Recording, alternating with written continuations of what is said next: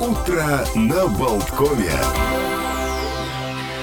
Доброго всем утра. Начинается утро на Болткоме. Олег Александр Шунин. И Доброе мы утро. Предпоследний раз, я понимаю, и на этой неделе, и в этом году практически встречаемся. Завтра уже будем как бы, ну не знаю, там прощальные бить поклоны.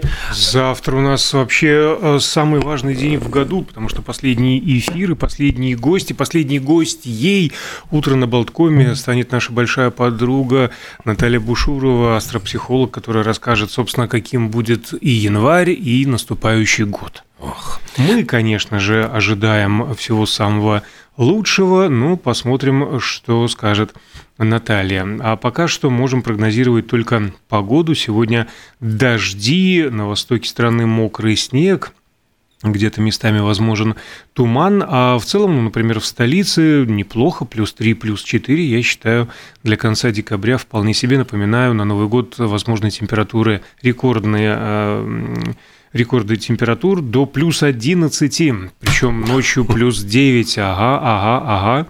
Но пока что очень скользко в городе. Я заметил, что, в принципе, я, ну, наверняка ты тоже просто я не видел себя, я видел себя со стороны, и вот те, кто шел по улицам рядом со мной, ну, во-первых, э, курс движения улица Сколос от первой больницы до Академии художеств непроходимо по тротуару, только на коньках, исключительно. А все я, пользуются... шел по, я шел по параллельной улице, ты знаешь, Валдемара ничуть не лучше. А на Валдемара нет велодорожки, нет а, вот этого ну, спасения, потому что все э, идут по велодорожке. И опять же, на этом участке я не встретил ни одного на двух колесах колесах. А, а зато, я видел, кстати, зато я, я, я сегодня видел два велосипедиста, так что вот мне повезло больше. Утро задалось. Угу. И вот э, два, э, я в свою очередь видел два стиля перемещения. Такой э, поступательный прямоходящий и поступательный пингвинообразный. И ты знаешь, по я, льду. я слева направо, слева я, направо. Я передвигался третьим стилем, вот э, скользяще, то есть я выдвигаю одну ногу шаркую, потом другую. Морским котиком. И таким, так. да, так, да, и да, я обратил внимание, ты знаешь, прямо два раза выпало зеро. Вчера э, в, в очередь в УГДМ вот неожиданно шла к углу не в сторону кебабной, а в, да и сегодня. То есть обычно всегда она в сторону остановки, вот там, где кебаб да. и остановка, вот всегда... Ну, люди выходят э, из общественного транспорта и, и сразу присоединяются. Да, становятся в очередь. А в этот раз, очевидно, но ведь я всегда удивляюсь, ведь очередь, куда она загнется, зависит не от первого человека, он просто становится тупо у двери, а от второго. Ну, или скорее даже третьего, да. да. Так что, в общем, э, быть вторым или третьим тоже вот очень важно. Но я удивился. Основополагающее. Два дня подряд выпадает такой вот редкий случай, когда очередь загибается в другую сторону. Действительно, любопытное наблюдение. И еще сегодня, значит, э, очень интересные народные приметы. Хорошей приметой считается разжечь костер. Ну, я уж не знаю, в офисе э, ли этим заниматься, наверное, все-таки стоит как-то выехать на природу, но якобы это обещает хорошее здоровье в следующем году. Что еще? Нужно, значит, заготовить, поколоть дрова, опять-таки, вроде не городская работа, заняться рукоделием, ну, тут можно, э, или на худой конец вот предлагается просто сделать доброе дело, то есть можно заменить... Как все. конкретное? Какое-то вот э, абстрактное доброе дело. А что еще? Э, есть очень интересная примета, не рекомендуется сегодня говорить через порог, потому что есть э, какое-то наблюдение, что вы тогда можете поссориться с этим человеком, с которым вы разговаривали через порог. Так и целоваться нельзя через порог. И еще говорят, нельзя в этот день передавать деньги из рук в руки, ремонтировать обувь, простите меня, обувные мастерские, просто, ну, я вот за что купил, зато продаю, и делать в доме генеральную уборку. Вот такие вот приметы.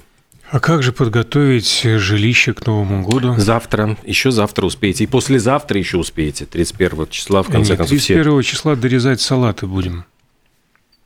Ну, это... А можно купить уже готовые.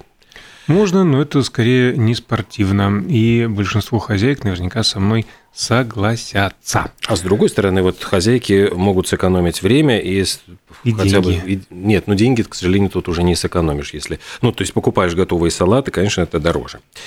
И, э, и, кстати, мы подводим к замечательному празднику. Сегодня отмечается день. Еще столько всего надо сделать. Вспоминается сразу анекдот, сколько еще не сделано и сколько еще предстоит не сделать. Э, да, вот... Похоже уже на Жванецкого так за несколько дней до Нового года стоит подумать о том, что еще не сделано и что нужно закончить побыстрее. А еще такой жесткий «Встань на весы» день. Ну, опять же, чтобы сравнить показания с 1 января. А вдруг кто-то похудеет, угу. а сегодня... Диетический такой... оливье. Диетический оливье, да. А в Армении такой интересный праздник Масленица рождественского поста. О, что-то нагромождение. Ну да, в общем-то, до Масленицы так вот православно еще э, далеко, ну, Армении, понятно, там своя церковь, а, но тем не менее. Еще этот день называется э, Барикиндан, и, согласно традиции, отмечается за 7 дней до Рождества. Вечером для верующих начинается период духовного очищения, переосмысления жизни, воздержания в пище. Поздравляем э, всех армян, особенно выцерковленных. Э, говоря про пищу, сегодня очень интересный такой день супа пепперпот. Э, праздник, э, посвященный приготовлению супа с перцем. Есть легенда, хотя вот в источниках опровергается, что это было именно так, но в 1777 году якобы появился этот суп во время войны. Этот пряный суп с овощами и мясом, густой суп рагу появился во время, короче говоря, войны за независимость США. Зимой 1777 года войска континентальной армии находились в военном лагере Велли Фордж, это штат Пенсильвания. Были очень действительно условия суровые, лютые морозы, э, голод, гибли десятки солдат. И говорят, что это было обусловлено непатриотичностью местных фермеров. Им было выгодно продавать запасы британским солдатам за серебряные доллары, а, а не американцам, которые платили в основном банковскими билетами, ну, то есть бумажки, ну, которые как бы вызывали да, подозрения. Вчера мы рассказывали, игральные карты угу. в какой-то момент использовались в качестве денег. И вот из-за этой голодухи, из-за этих всех морозов, повар полевой кухни Кристофер Ладвик собрал все, что там осталось пригодного в пищу, говяжью, требуху, немножечко мяса, черного перца, горошка, другие приправы. Все это смешал в одном котле и сделал суп. И, в общем, его называют суп, который выиграл войну. Угу. Так очень образно и красиво. Есть какие-то рецепты, я честно говоря, вот не удосужился там выписать, чего ну, нужно было. Как там? Э, Берешь, в общем-то, требуху, немного мяса, черный перец горошком, пару других приправ и начинаешь все это дело варить.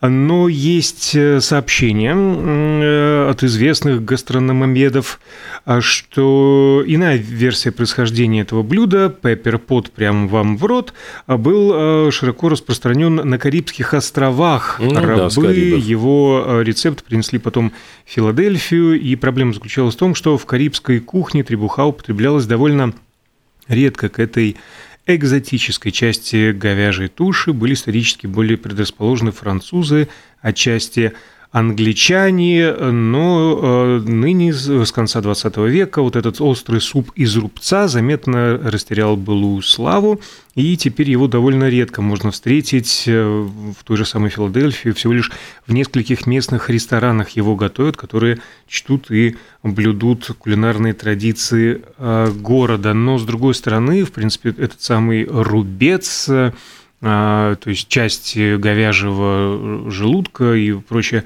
Требуха используется в кухне разли различных стран. Есть, например, а, польский вид супа, называется фляки по-польски. А, например, одно из традиционных блюд Флоренции называется лампадротта тоже такое варево из э, коровьих желудков, а, густой достаточно супчик, и его засовывают в булку. Прям с бульоном. Ну, бульона там минимально, чтобы не стекало, а вот рассекают булку туда внутрь, это лампадрота, 5 евро примерно стоит, ну, такая вот э, уличная кухня а, во Флоренции. Сегодня же еще Международный день виолончели. Я позволю себе немножко... Конечно, про Пабло Казальса, да, все эти вот... Да, давай ты про Казальса, а я другие э, факты. Нет, ну то, что это в честь каталонского виолончелиста, который... Сегодня день его рождения. Именно в 1876 году он родился. И считается, что он как раз внес большой вклад в популяризацию виолончели как именно сольного музыкального инструмента. И, собственно говоря, э, вот шесть сюит Баха для виолончели, вся, вся эта вот хрестоматийная, там, что, ну, по-моему, даже в какой-то программе э, «Культурная среда» вот говорили о том, вот насколько, э, что, что для виолончели было написано написано и создано Рококо Чайковского, Лебедь Сен-Санса, концерты для виолончели Вивальди, Бакерини, Гайдна, Дворджака. И тут же, в общем, уже с виолончели фортепиано Бетховен, Мендельсон, Брамс, Рахманинов, Шостакович, Прокофьев и Бриттен. Ну, наверное, вот основные, вот весь канон, где э, поклонники виолончели, в общем, могут приходить наслаждаться именно вот солирующим инструментом. А что интересно, именно до творчества Бетховена композиторы не придавали особого значения певучести этого инструмента, и, в общем-то, развитие началось такое прямо а, поступательное именно а, с него. Что интересно, в отличие от скрипки и альта, которые, конечно же, внешне очень э, похожи на виолончель, ее в руках не держат, ставят вертикально, но, а, что любопытно, одно время на ней играли стоя, расположив на специальном стуле, а потом придумали шпиль, который упирается в пол, э, поддерживая инструмент. Кстати, этот э, шпиль упирается не просто в пол, ну как там, не придешь в какую угодно себе консерваторию, ни дырку не просверлишь, а в полу. Поэтому, э, чтобы виолончель во время игры не выезжала вперед, для шпиля нужен упор и есть специальные такие вот дырки э, резиновые, которые э, на, на, на, на шнурке крепятся к ножке стула, на ремне или на шнурке. Это незаметно зрителю, но, в принципе, каждый виолончелист, у него своя переносная дырка такая, ну, шайба, в общем-то, с углублением. Он ее ставит, шпиль туда, и давай, уи уи уи уи И шпилит. Э, да, ой, поклонники классики. Шпили-выли, да, на виолончели. Что, э, кстати, э, еще любопытно, именно из этого шпиля, благодаря его появлению, общество стало допускать женщин к профессиональной игре на виолончели, потому что ну как, там 2, 3, 4, да даже еще 50 лет назад э, сидеть даме широко расставленными ногами, mm-hmm. такой spread, что называется, ну, верхние приличия, а так вот на эту иголочку поставил, но э, были свои особенности, как-то сбоку поверх бедра у них виолончель располагалась, тоже сложно себе представить, что можно было наиграть так вот на боку, ничего же не видно, в отличие от э, фронтального расположения. Самой дорогой виолончелью в мире считается виолончель Страдивари. Вот, а, оказывается, ведь не только скрипки. Да. Монтировал. Названа она э, по имени, точнее, по фамилии гениального виолончелиста Дюпора. А произведена в 1711 году. То есть ей 311 лет. Лет тому назад. Угу. Более того, она Старше немного... Тортилы немного поцарапана. Существует версия, что это след от шпор Наполеона. А он оставил эту метину, когда пытался научиться играть на этом музыкальном инструменте, обхватил его ногами. А, кстати, на ней 33 года играл Ростропович.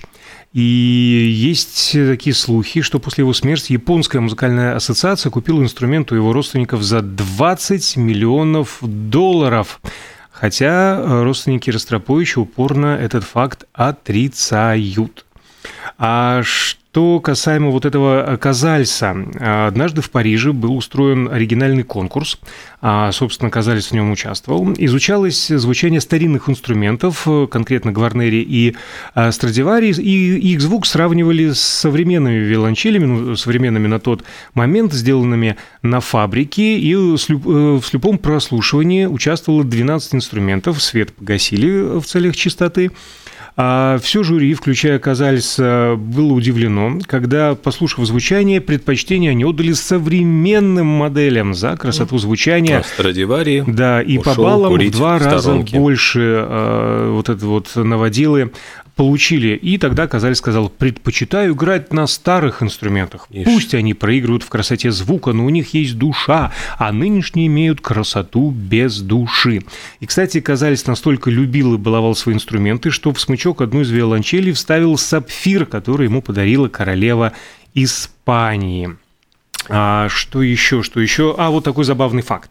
Для авиапутешествий на виолончель нужно покупать отдельный билет – но, конечно, можно сдавать в багаж, но инструменты... Но не ручаются за сохранность. Да, не то чтобы не ручаются за, хра... за сохранность, нужно ручаться, что инструмент практически не долетит, а когда его стоимость сравнивается со стоимостью однокомнатной квартиры, а, то потеря, конечно, будет очень больная, особенно если это какие-то старинные уникальные инструменты. Но однажды российский лоукостер «Победа» отказался пускать музыкантов с виолончелями в салон, и летел симфонический оркестр, хотя они приобрели билеты, все равно в салон не пустили с инструментами, сказали, нет, давайте сдавайте в багаж.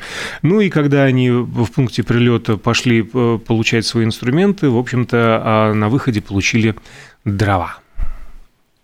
Такая О. вот история. Да. Печальная. Э, ну, Задумаемся и... о, о том, что об, может об, произойти, об, обсмыслим и послушаем рекламу.